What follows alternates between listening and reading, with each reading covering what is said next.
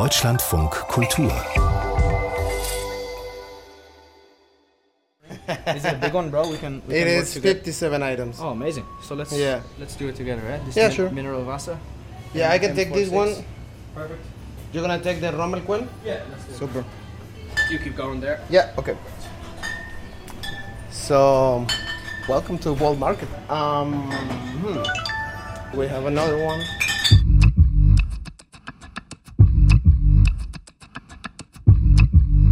Voice Versa. Sprachen auf Arbeit. Mein Name ist Dominik Jalö. Ich bin der Host von diesem Podcast-Projekt von Deutschlandfunk Kultur und dem Goethe-Institut.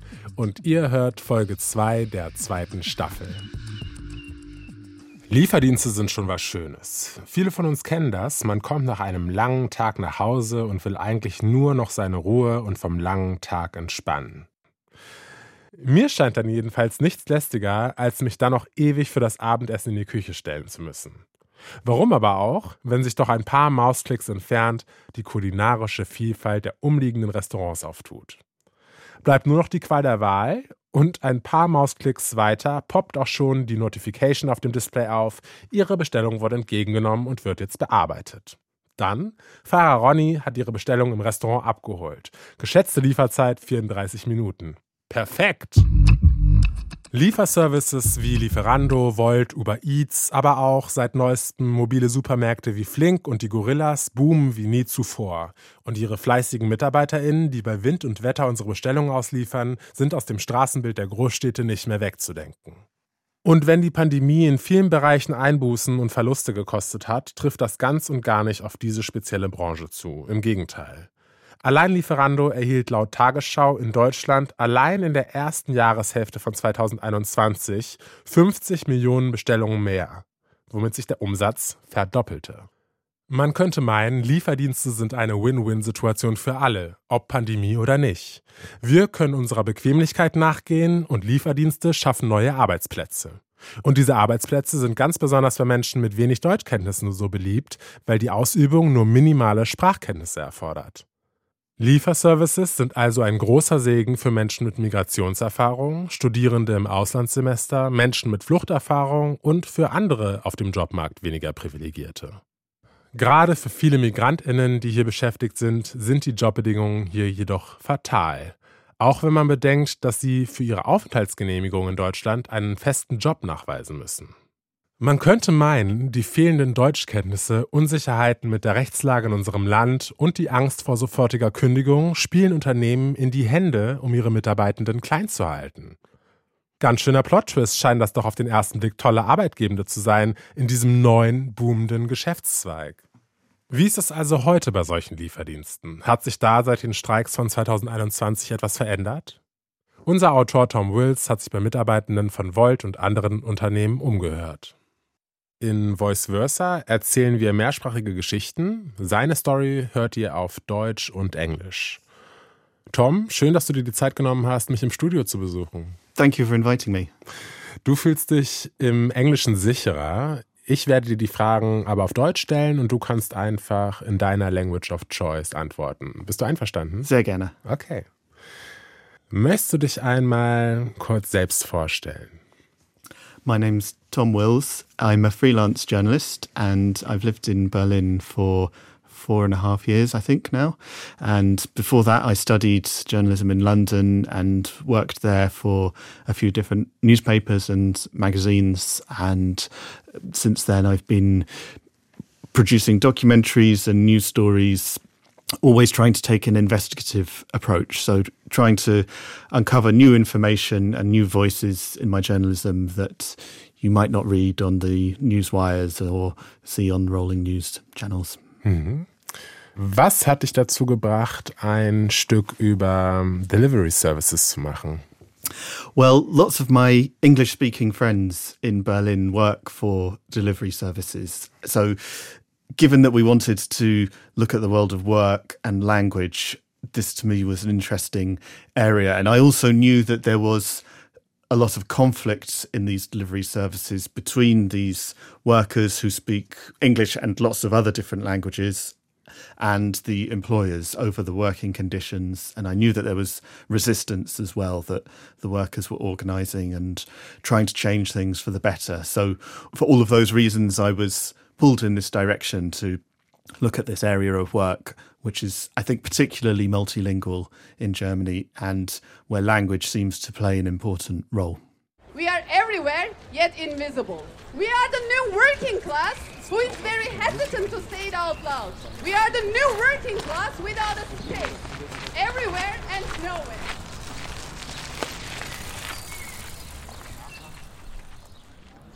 Let's call me Bob. Uh-huh. Okay, Bob. Um, I work as a bicycle messenger mainly in my home country, and since I moved to Berlin, it was hard to talk German, so I couldn't really take messenger jobs. The first thing that would come up is the language, which is um, like now I am learning German, but they uh, use uh, talkie-walkies or walkie-talkies. Yeah, and for that you need to understand the German and the name of the streets. Mein Name ist Fabio, ich verantworte die Kommunikation für Volt in Deutschland. Wir stehen hier vor einem Volt Market in der Danziger Straße in Berlin. Ähm, wir eröffnen ähm, gerade den zweiten in Berlin, in der Leipziger Straße. Das ist unser eigener virtueller Supermarkt und damit ergänzen wir ein Stück weit unser Angebot, was wir bisher schon auf der App haben. Man kann beim Lieblingsitaliener bestellen, man kann bei Edeka und Nah und Gut bestellen, aber man kann jetzt zusätzlich auch in unseren eigenen Supermärkten bestellen. Wo wir uns gerade bewegen in der Industrie ist, dass wir einfach gesagt haben, wir wollen dem Kunde die Möglichkeit geben, alles aus einer App zu bestellen. With Wolt, in theory, you don't really need to talk to anyone. You just have the app, and so you turn on the app, you say that you're online, and then as soon as there is an order uh, that you have to do it, they send it to you as a pop-up message on, through the app. Um, so yeah, let's let's go in, no? That'd be great, yeah, Great, thanks. Absolutely, welcome, Tom. Right? That's it. Ah, and you will be recorded while doing Yeah, perfect. perfect. Oh, yeah. Welcome to our beautiful store here, man. Wolt Market, the, the first Wolt Market in Berlin, with the wonderful Carlos, Juan. But We're looking at many fridges, some freezers, uh, our fruits and vegetables section, and long corridors. Let's say to begin with, the store is quite narrow, quite long. Um, yeah, man. So it's a bit like coming into a normal supermarket, a small supermarket. Right. Instead of price tags on the shelves, I can see QR codes Exactly. numbers. Yeah, well, we each each section has its own location and hierarchy from vertical from one to four or five. We gives the pickers a lot of assistance when they're actually trying to find the products. We're aiming to get above 2,500 SKUs and more. The higher basket size that we have, the better for our company model. I know Vice spar- Spargel, white asparagus is something super popular in this Yeah, this time. I'm an Auslander, but I know this this much I know. Um, why don't we shadow the wonderful Juan here? Suffering of the people. The suffering. is it a big one, bro? We can. We It can work is together. 57 items. Oh, amazing. So let's. Yeah. So yeah, Carlos already asked for a car. So yeah, it's a big one. Let's do it together, right? This Yeah, min- sure. Mineral Vasa. Yeah, I can take this one. Perfect. You're gonna take the Rommel Quell? Yeah, let's do Super. It is Oh, 86. 086. It's M46. You keep going there. Yeah, okay. So, welcome to Wolt Market. Um, hmm. We have another one. M24. Here to the one. H12. So then we have it here. Broadkapken, half trocken. Mm, Q12. Yeah, you can come with me. Q12. Q12.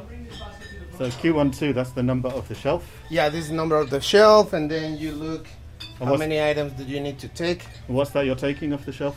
Uh, uh, beer, Asian lager beer, Tiger. So probably this is gonna have a party because they have 12 items for this one. So people, yeah, here people loves a lot of beer. I think it's one of the top sellers that we have. Sometimes I count in, in Spanish. So sorry for that. Yes.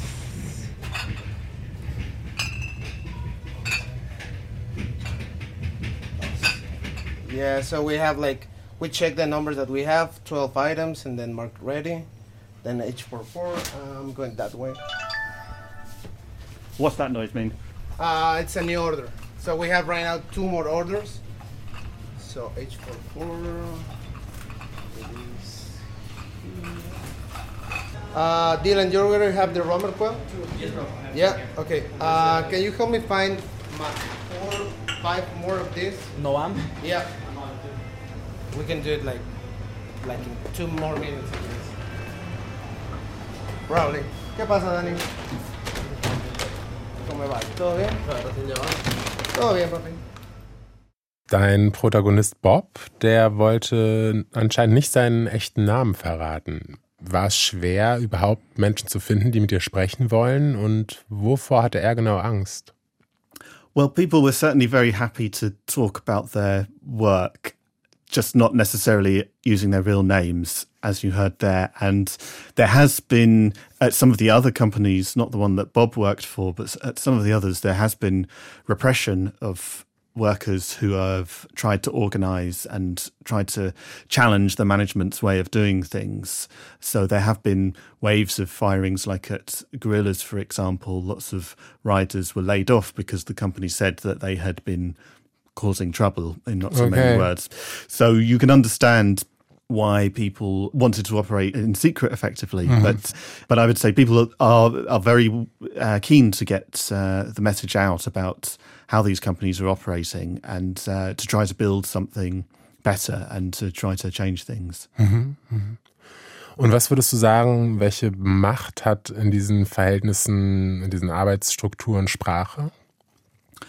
Well, I think Bob said it himself. He was turned to this app based work because the mm-hmm. German language was a barrier for him. So I think that's the first thing. And then it's interesting how the apps have taken the language out of this particular type of work. I mean, if you think just a few years ago, if you wanted a takeaway meal from a, your local restaurant, you would pick up the phone, you would speak to the people working in the restaurant, you would tell them your order, and then they would communicate with each other as human beings, and the person who knocked on your door would have been um, in conversation at all of the points of this process. And now we order using an app where the language, the app appears in our language of choice, and then the message of what we want and where to deliver it to it can then be translated to the, the language of whoever's working in the restaurant and so on. And I suppose that's does provide opportunities for people who don't speak German or, or where there isn't a, a lingua franca between the people who are part of this chain. But at the same time, it means everything is mediated by the app. And that puts a lot more power, I would say, in the hands of the companies who are mm-hmm. controlling these platforms. And I think, again, it's, it poses new challenges then for workers to have their say. I mean, in Germany, the country is well known for Mitbestimmung and the the corporatist hmm. idea of workers having a say alongside the bosses in hmm. in how business is run, and in this new digital economy and these new apps, that kind of idea really stands in contrast to how these apps actually function. Because if you are at the end of an app, then it's very hard to have any say about how the company is operating because all of that logic, all of those decisions are hidden away from you mm-hmm. because we mm-hmm. don't know how the app works. Mm-hmm. As customers, the riders often have very limited information about what's going on behind the scenes in terms of how many orders they're being given, how fast they're being a- asked to work, and this kind of thing. And uh, the company is able to manage all of those things from behind closed doors without speaking to anyone. Also eine große Macht, die einfach die Companies dadurch haben. Und du hast es auch geschafft, mit Community Managers zu sprechen. Ich bin gespannt, was die zu erzählen haben. Okay, yeah, my name is Max and I work for Lieferando. I'm a rider, so we like deliver the food um, on bikes. It's quite different to other jobs that I've done because you just don't have any coworkers really. Like there's lots of us, but you don't know anyone. Um, so when you start, you're just like pretty much on your own. Um, you've never actually like met anyone from the company apart from like when you pick up your backpack but that's like the only time you've actually spoken to a real person um, in the job Um, yeah. Wir sehen gerade einen Kurier, der gerade reingekommen ist und auf seine Bestellung wartet. Ähm, die Bestellung sollte jede Minute ähm, fertig äh, gepickt sein von uns. Und äh, der Kurier verdient in Deutschland ähm, bei uns 11 Euro die Stunde, ähm, ist fest angestellt, ähm, hat zusätzlich natürlich auch Krankenversicherung, darf bezahlt in den Urlaub fahren. Das klingt alles nach einer großen Selbstverständlichkeit, ist es aber tatsächlich nicht, leider. Zusätzlich verdient der Kurier aber auch einen Bonus pro ausgetragener Bestellung. You go to the pickup uh, location. You just have to say, "Yeah, I'm from Wolt." You tell them the number uh, of your pickup, which is number. can go outside.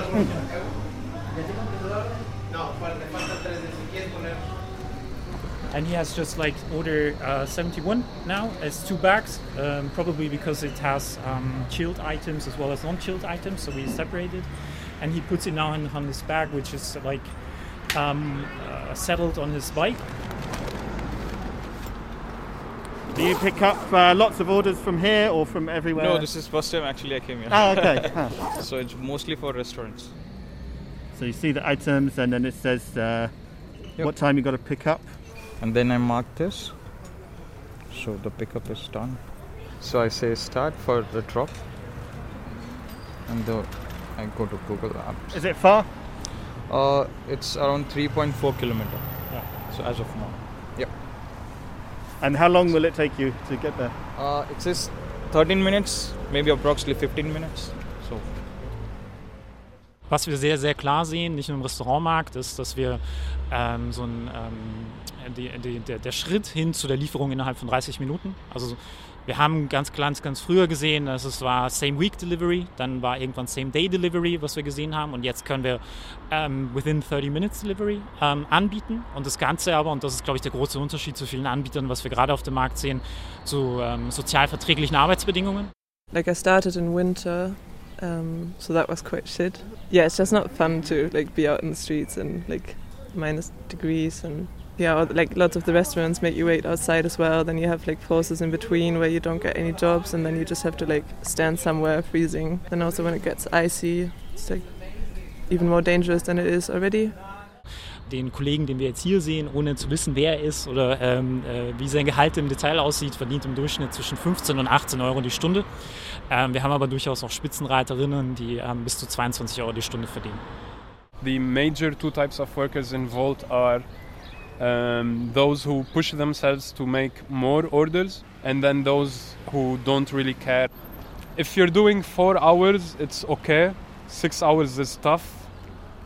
Eight hours is you're trying to kill yourself. Like uh, to be able to maintain more than four orders per hour or five orders per hour, more than eight hours is really, really tough. Like really tough. Heißt, der Kurier kann für sich entscheiden, wie viel Geld er verdienen will. Ähm, wenn es gerade mal wenig los ist, weil beispielsweise so ein sonniger Tag wie heute ist, ähm, es, er kriegt gar keine Bestellung beispielsweise rein in dieser Stunde, dann bleibt er auch mit den 11 Euro. Die 11 Euro bekommt er aber immer. Egal, ob er gerade wenig los ist, er krank war oder im Urlaub war.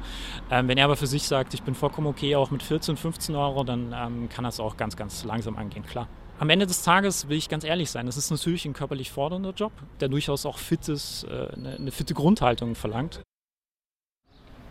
Generally uh, Wolt riders don't talk to each other. Uh, it's a personal uh, thing if you want to talk to other Wolt riders or not, but you can just stay standing next to the restaurant with other riders. When it's uh, when the wait is long, sometimes we had to wait for like uh, 40 minutes, 30 minutes or more sometimes. Then you would you would get a little bit bored, and then you would just talk to anyone who was standing there yeah, so hey, how was your day? Today it's a little bit slow, the weather is nice. Like you only really have to say one sentence to get the job. I think they ask you like, why did you choose to work for Lieferando? And then you have to say like one sentence, and then that's it. So you don't really have to actually speak German or English. But most people do speak either. You go in the restaurant, then they like just point at the meal pretty much, the bag, and then once you get to the customers, sometimes like they don't even say any word, or it's just like thank you, bye. Ähm, den Job, den wir jetzt hier sehen, ist, ähm, sind oft Kollegen und Kolleginnen, die ähm, gerade erst nach Deutschland gekommen sind, die ähm, oft am Arbeitsmarkt auch diskriminiert werden. Und am Ende des Tages, die App diskriminiert nicht. Es ist, der App ist es egal, was deine Nationalität ist, der App ist es egal, was du für eine Sexualität hast auch. Ähm, die App weist dir einfach den nächsten Auftrag zu. Ähm, vollkommen diskriminierungsfrei. I find it really difficult. I get really angry all the time, like at this job, because there's just no human interaction. And then you also have this like chat system. Like that's the only way you communicate with Lieferando. That's no fun as well. Uh, everything goes through this app, like the shift planning, the orders, the communication during the shifts. Like if you want to have a holiday or whatever, everything goes through the app.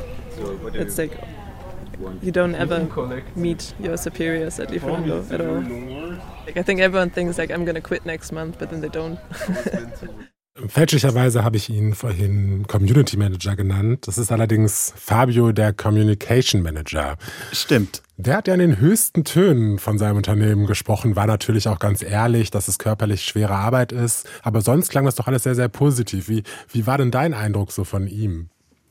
Yeah, I found his spin on it really interesting. I, I would say he's a kind of techno utopian, saying that the app has got rid of discrimination, Mhm, quite mhm. the opposite of some of the critique Mhm. that has been been made of this sector. I mean, I suppose one of the major problems is that if it's only certain kinds of people who end up working through this app, Mhm, then mhm. the discrimination might not be between the people who work for delivery services. It might be the, between the people who work for delivery services and those who have better paying jobs. Mhm. And when he talked about the pay, he's certainly trying to position his company as being a little bit better than the others and giving people health insurance, which is compulsory in Germany, and all of this kind of thing. But at the end of the day, I thought even with the bonuses, this work isn't much higher than minimum wage. And if you don't get those bonuses, it's it's really only a little bit more than minimum wage. Gab es denn etwas, was dich besonders überrascht hat in deinem Research? I was surprised at how isolated people were, certainly before they managed to come together in these meetings like the one I went along to. When we heard the riders say that they could go for entire shifts without speaking to anyone or maybe a please and a thank you, but not really having any conversations, you know, I realized the geography of this work where you are an individual cyclist going to different restaurants and different shops and then calling at people's homes means that you know there's for, for most of these riders there is no workplace. There's no hq where everyone goes at the end of their shift and has a cigarette or has a uh, a drink and catches up with people. There's certainly no water cooler. So this is quite atomizing work Lass uns zu deinem letzten Teil kommen. Ich bin gespannt, wie deine Story endet. Oh, hello. I'm completely new. are you Irena? Yes. Yeah, we've heard about you. Oh. Hi. yeah, normally we do like a more formal meeting for this, but uh, today, because it's May Day, we, we wanted to make some banners. We, there you go. Are you guys all private or I'm just a hanging rider, out? I'm rider at Lieferando, yes. No, we're all writers. No, we're writers, except Tom. Tom's a journalist. so the idea is to do it with all the different groups. So like Getir, Workers Collective, like uh, Gorillas. We're all gonna do a blog together. No, it's not so bad. Everyone's Except me because I've got a broken foot. but- My Yeah. Uh, does someone want to get me some paint? I'm really sorry. thanks. Any color, doesn't matter. I think like German labor law is complicated anyway. Like I grew up in Berlin and I speak German and I still have no clue like about labor law. And I think if you don't know the language, it's really hard to find any information at all. And then also a lot of people are not their like legal status in Germany isn't like very secure, so they are dependent on that job and are like more afraid to speak up as well and like make use of their rights, even like even if they happen to know about it. So this week we're all going to the First of May demo, to the um, revolutionary First of May demo in the evening in uh, Neukölln, um, and we want to go there together in our work clothes um, to be visible as writers and be seen as a collective as well, because like anytime you do see a writer on the streets, they're always on their own, and like we want to make kind of statements against that and like show that we are not like letting them individualize us or isolate us. So, als nächstes bitten wir einmal Duygu Kaya vom Gorillas Workers Collective. Ist sie, Woo! da ist sie schon, okay. Next up, we got Duygu Kaya from Gorillas Workers Collective. Hello everyone. I am Duygu Kaya, 33 years old from Turkey. Last year, in dire need of a job, I became a rider at Gorillas. Went on a wildcat strike and got fired because we were fighting for better working conditions. But my story at Gorillas is not one that is unique. We are the workers of this so called gig economy. We are the workers of this so called platform work. We are the workers who bring food to doors, who clean apartments, who solves issues on the other end of the phone call. We are everywhere, yet invisible. Today is the day it ends. Today we say it out loud who we actually are. We are the new working class who is very hesitant to say it out loud. We are the new working class without a space, everywhere and nowhere. Spaceless, digitalized, isolated, yet subjected to a collective suffering. Until we reach the promised lands and get our diplomas recognized, learn perfect German while working English speaking jobs, years of exploitation and eradication of our qualifications in the meantime. We are the new Gastarbeiter, guest workers. They worked for factories back in the day. We work for startups. We can't vote, but we can shout out. We can define who we are and who we will be.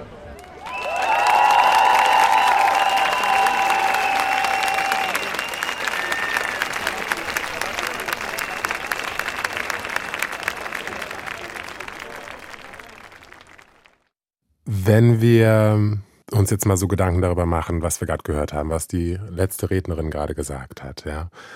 Und in Betracht ziehen, dass wir in einer Gesellschaft leben, in der wir gerade stets bemüht sind, das Richtige zu tun, ja. Ähm, sollten wir da nicht solche Unternehmen wie ähm, Volt, Gorillas etc. boykottieren? Was denkst du?